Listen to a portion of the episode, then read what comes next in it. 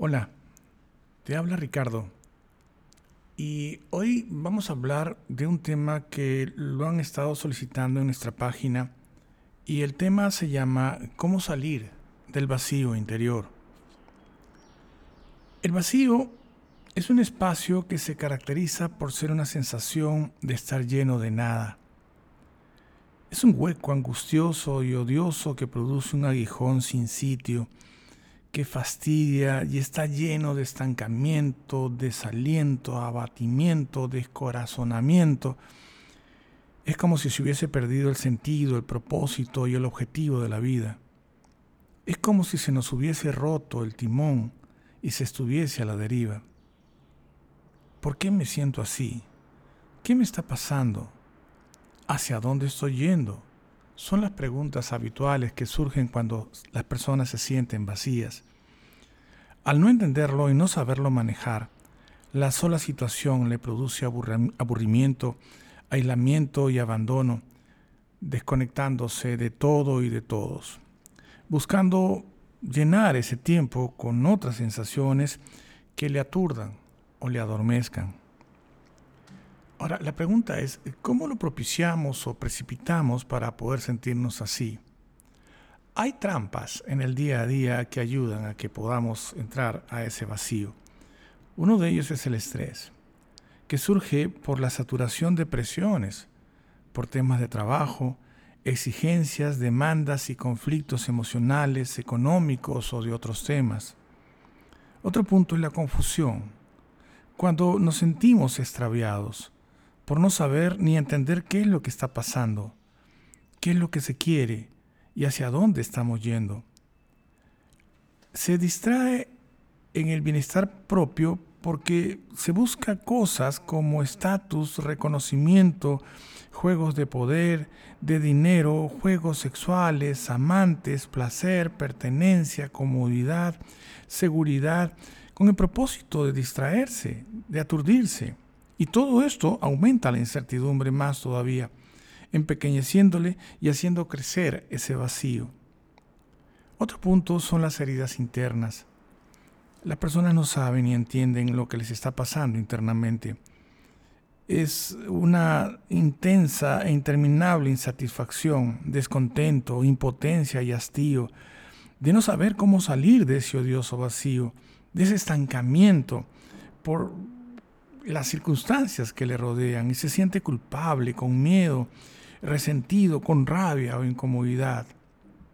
Más aún, hay algunos hábitos nocivos que repetimos de manera automática que nos siguen llenando de nada. Uno de ellos es la queja. Todo nos molesta, todo nos fastidia. Le encontramos defecto a todos por la insatisfacción que todo nos produce. Nada nos gusta llegamos a la conclusión de que todo está mal, que todo se pondrá peor y que no hay salida para los problemas, generando un círculo pernicioso de pensamientos, creencias y actitudes que repiten estos tóxicos y nocivos contenidos, envenenando la mente y el corazón. Otro hábito nocivo es el juicio. Nos sentimos con derecho a juzgar, a exigir, a pontificar, queriendo dar la última palabra, sobre cómo debería ser todo, probando y demostrándole a todos lo mal que están todos haciendo las cosas, que estamos hartos de que todo lo hagan mal siempre, que ya no soportamos que todo siga como va, que no sabemos qué hacer ni qué decir, para que todo finalmente cambie como lo esperamos, y no lo hacen. Y esto se repite todos los días.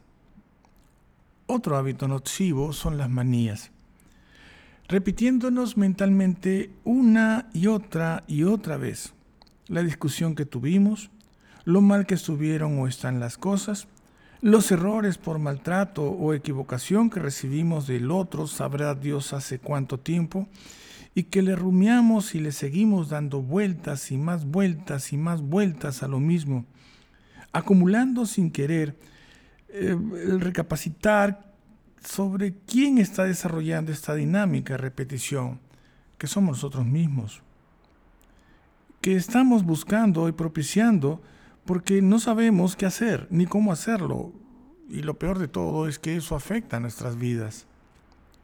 Otro hábito nocivo es la pereza, la soledad y el aburrimiento. Se trata de una discapacidad espiritual en la cual se es incapaz de poder ejercer el amor siquiera a sí mismo.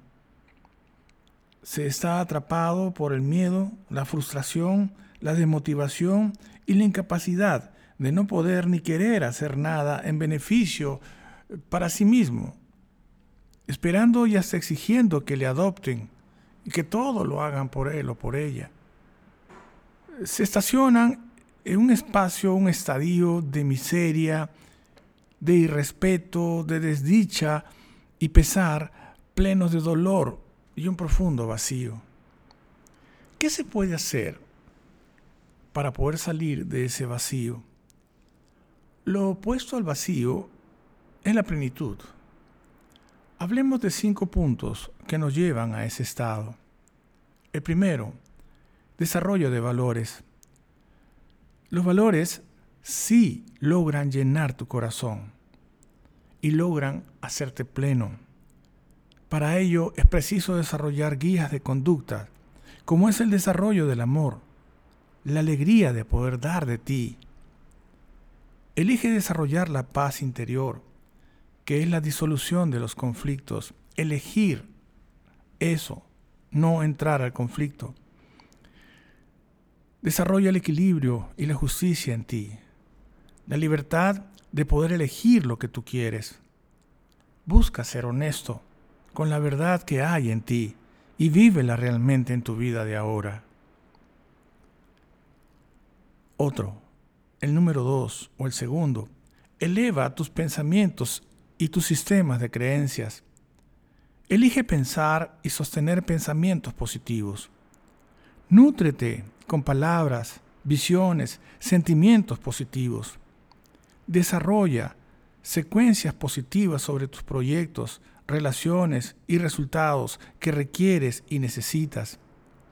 Elige esperar el mejor merecimiento para ti en personas, trabajo, dinero, salud, vida, adoptando la costumbre de dar las gracias por todo.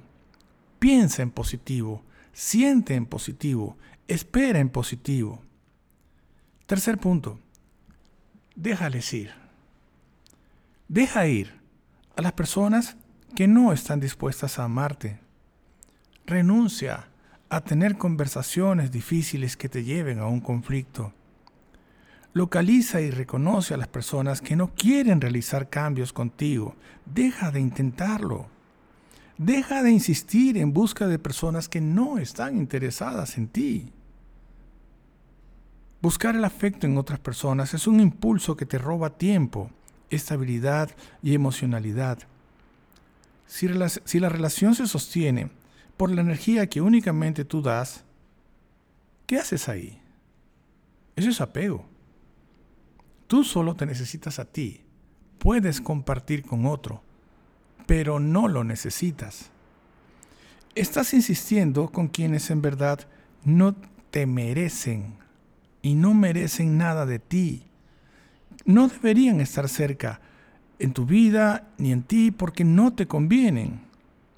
No pierdas más el tiempo con personas que tengan otros objetivos en sus vidas donde tú no cuentas.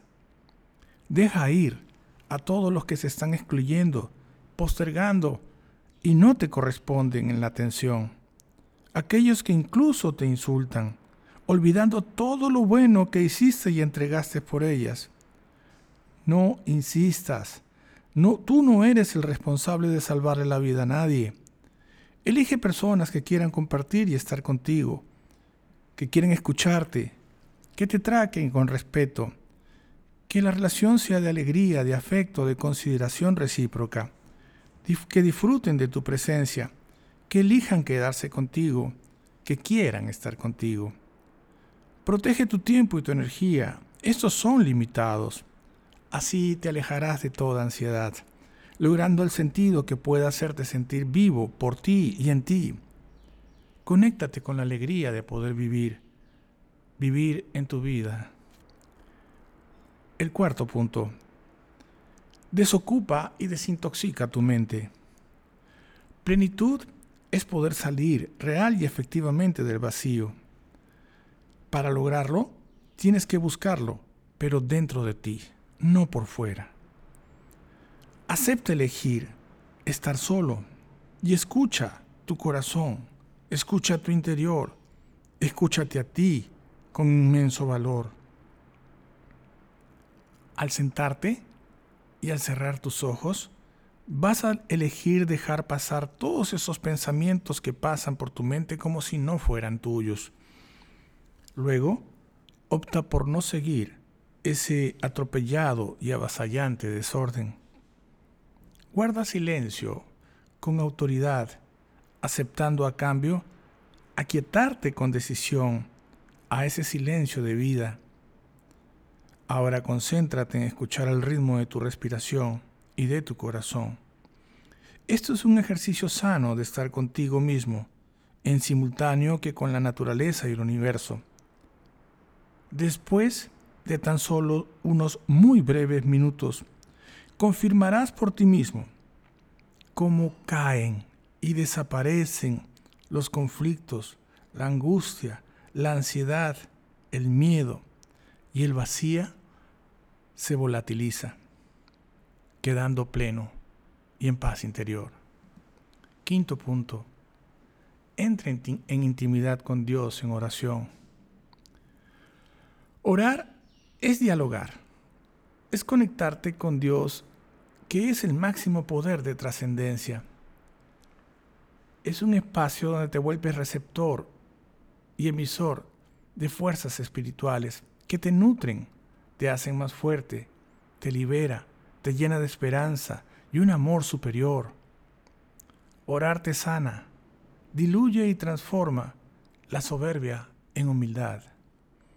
Orar es crecer y saber que vas por el camino correcto, logrando una paz verdadera. La paz de saberte salvado.